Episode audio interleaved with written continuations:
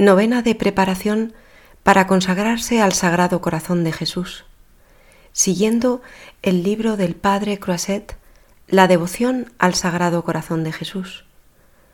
Textos extraídos del libro Mes de preparación para consagrarse al Sagrado Corazón de Jesús, realizado por los sacerdotes y seminaristas de la Casa de Formación San Vitaliano Papa y las religiosas del estudiantado Santa Teresa de Jesús.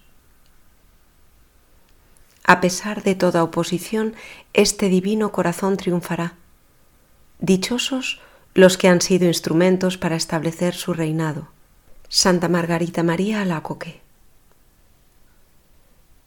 Sagrado Corazón de Jesús, enséñame a olvidarme enteramente de mí, ya que este es el único camino para entrar en ti.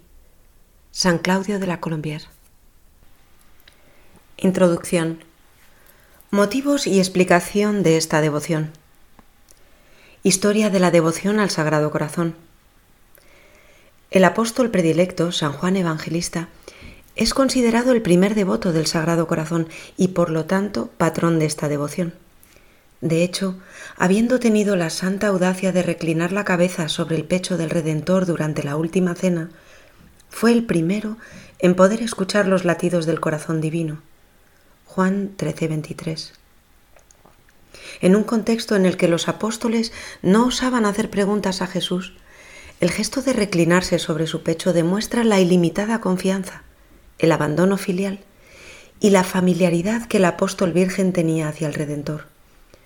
Cuando Jesús anunció que iba a ser traicionado, Juan se acercó a él para consolarlo, manifestándole su adhesión y amor.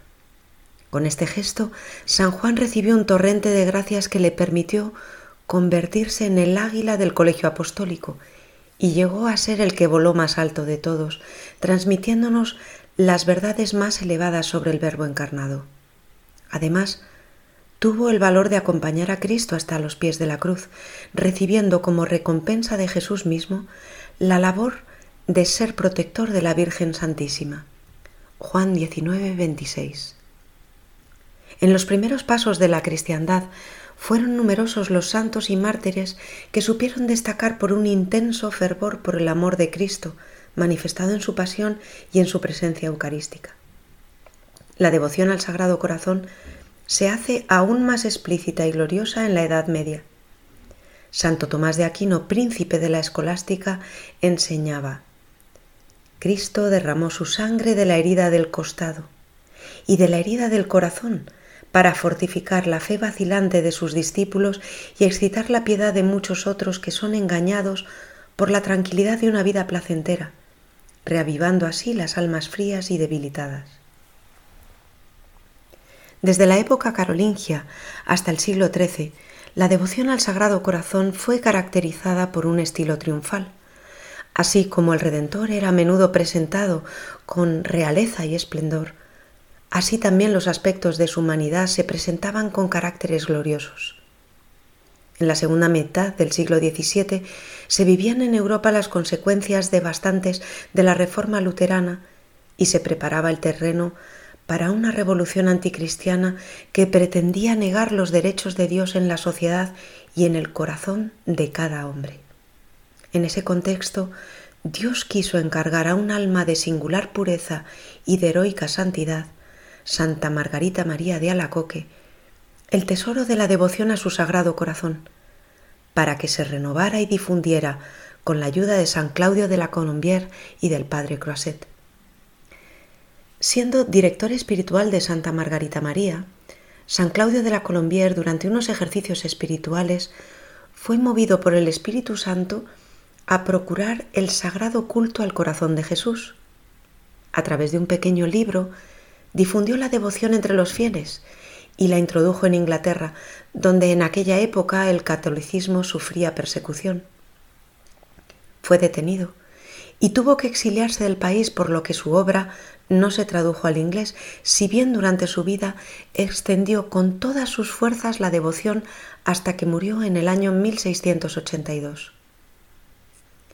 Ungida por el Señor, Santa Margarita María de Alacoque pidió a su siguiente director espiritual, el padre Croiset, que escribiera un libro para dar a conocer la devoción al Sagrado Corazón a todos los fieles.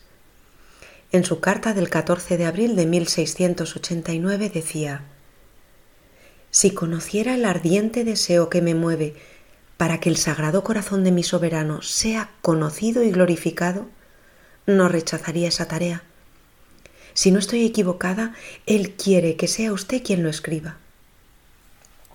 Una vez que el padre aceptó, la santa le hizo esta confidencia a una hermana. Yo moriré con seguridad este año para no ser obstáculo a los grandes frutos que el Salvador quiere distribuir mediante un libro sobre la devoción al Sagrado Corazón, que un sacerdote dará a imprimir tan pronto como sea posible. Durante el último año de su vida, Santa Margarita María aseguró al padre Croiset que recibiría ayuda divina para realizar esa tarea, pero que tendría que sufrir a causa de la publicación del libro. Todo ocurrió como la santa había predicho.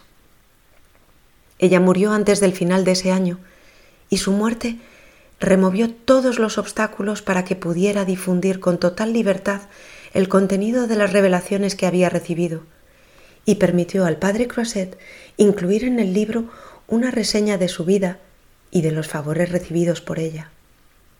El libro se publicó en 1691, al año siguiente de la muerte de la santa, y la devoción al Sagrado Corazón se extendió con rapidez.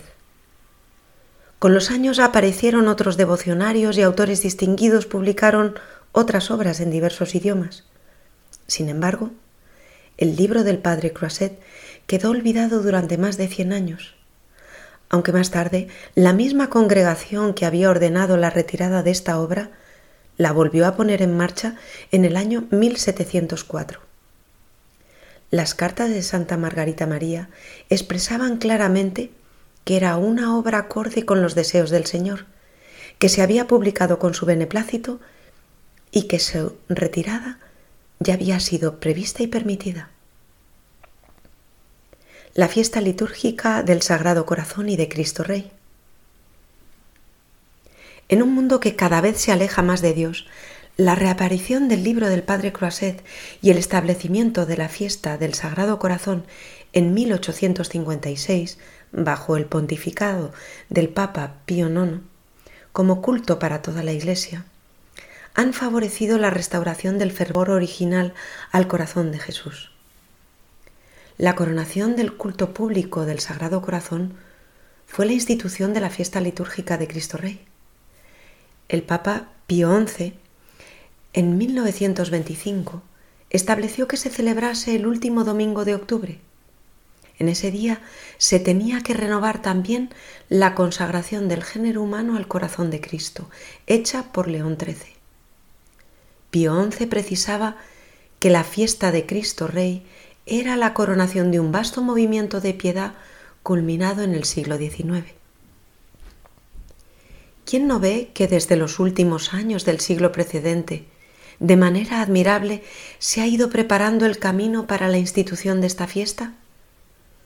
Todos saben que la autoridad y la realeza de Cristo han sido ya reconocidos por la práctica de las consagraciones y homenajes al Sagrado Corazón de Jesús, que innumerables familias le han ofrecido, y no solo familias, sino también estados y reinos que han cumplido el mismo acto. Y añadía el Papa, el diluvio de males sobre el universo proviene del hecho que la mayor parte de los hombres ha rechazado a Jesucristo y a su sacrosanta ley, sea en la vida privada que en la pública.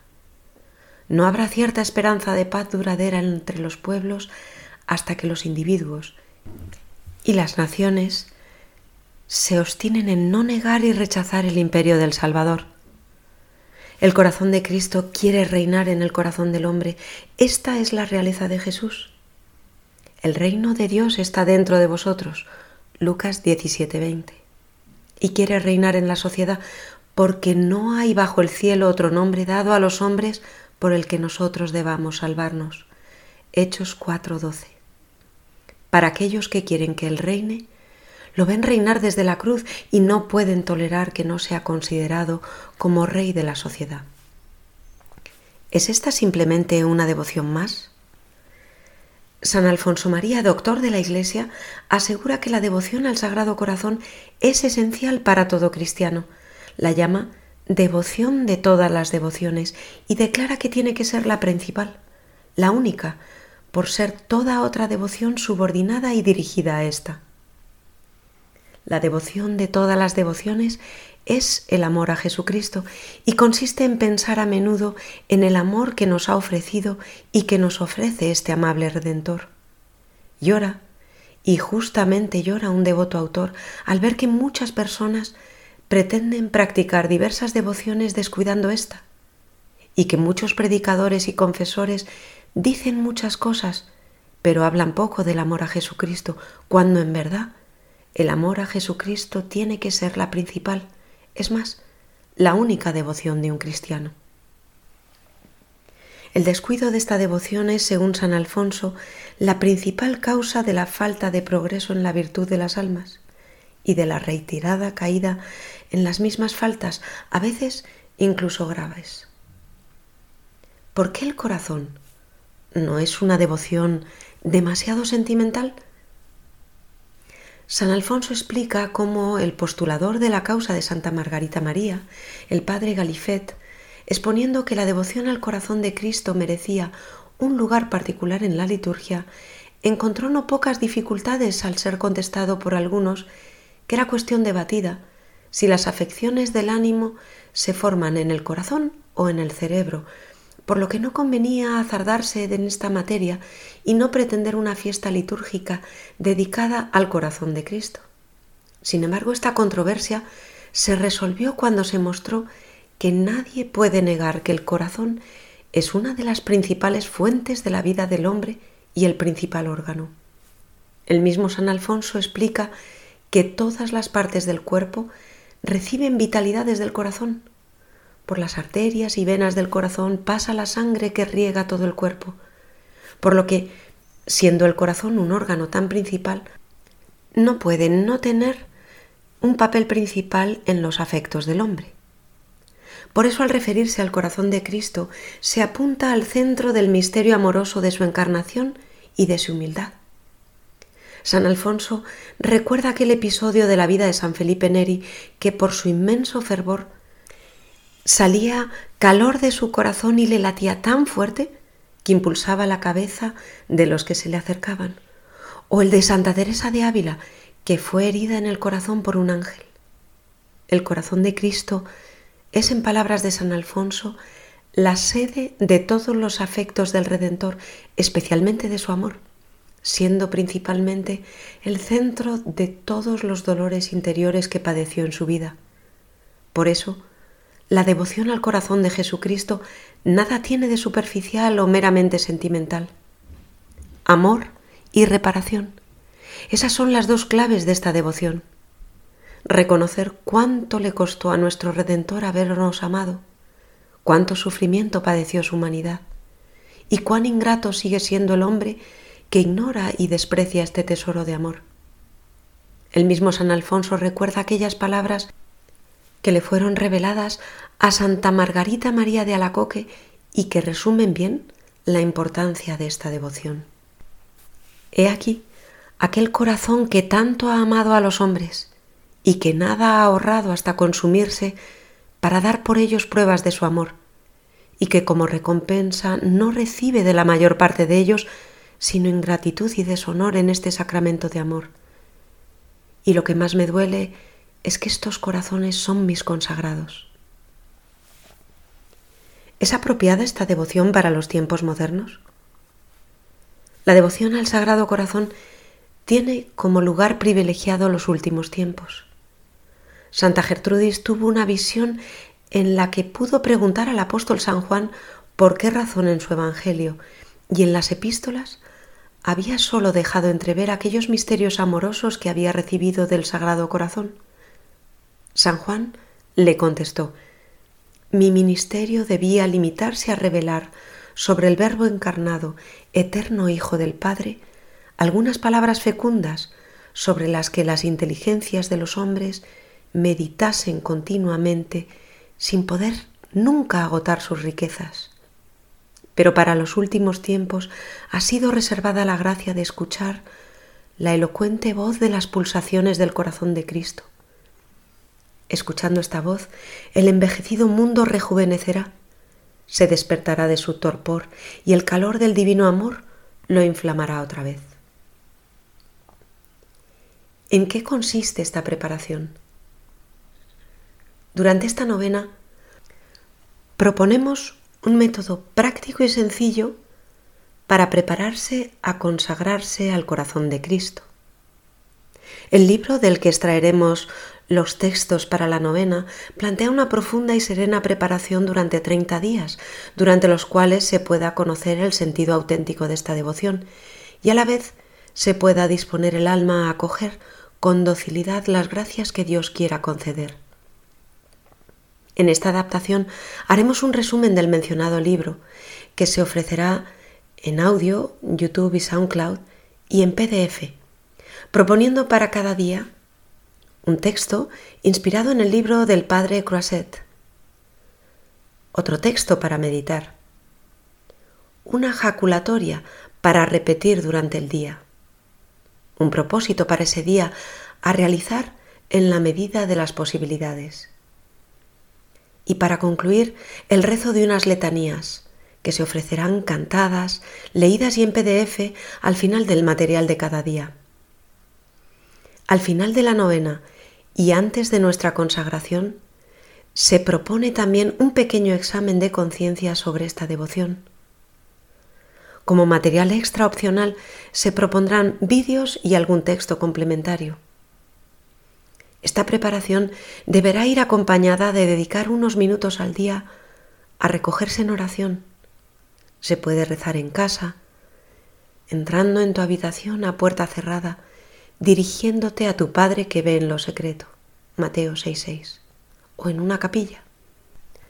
Pidamos al Señor que esta devoción venga acompañada de una verdadera devoción al corazón inmaculado de María, medianera de todas las gracias, y canal principalísimo para llegar al corazón de Cristo recordando las palabras del Papa Pío XII. Para que el culto hacia el corazón agustísimo de Jesús dé copiosos frutos de bien en la familia cristiana y en toda la sociedad, tomen los fieles como deber asociar íntimamente esta devoción a la devoción al corazón inmaculado de la Madre de Dios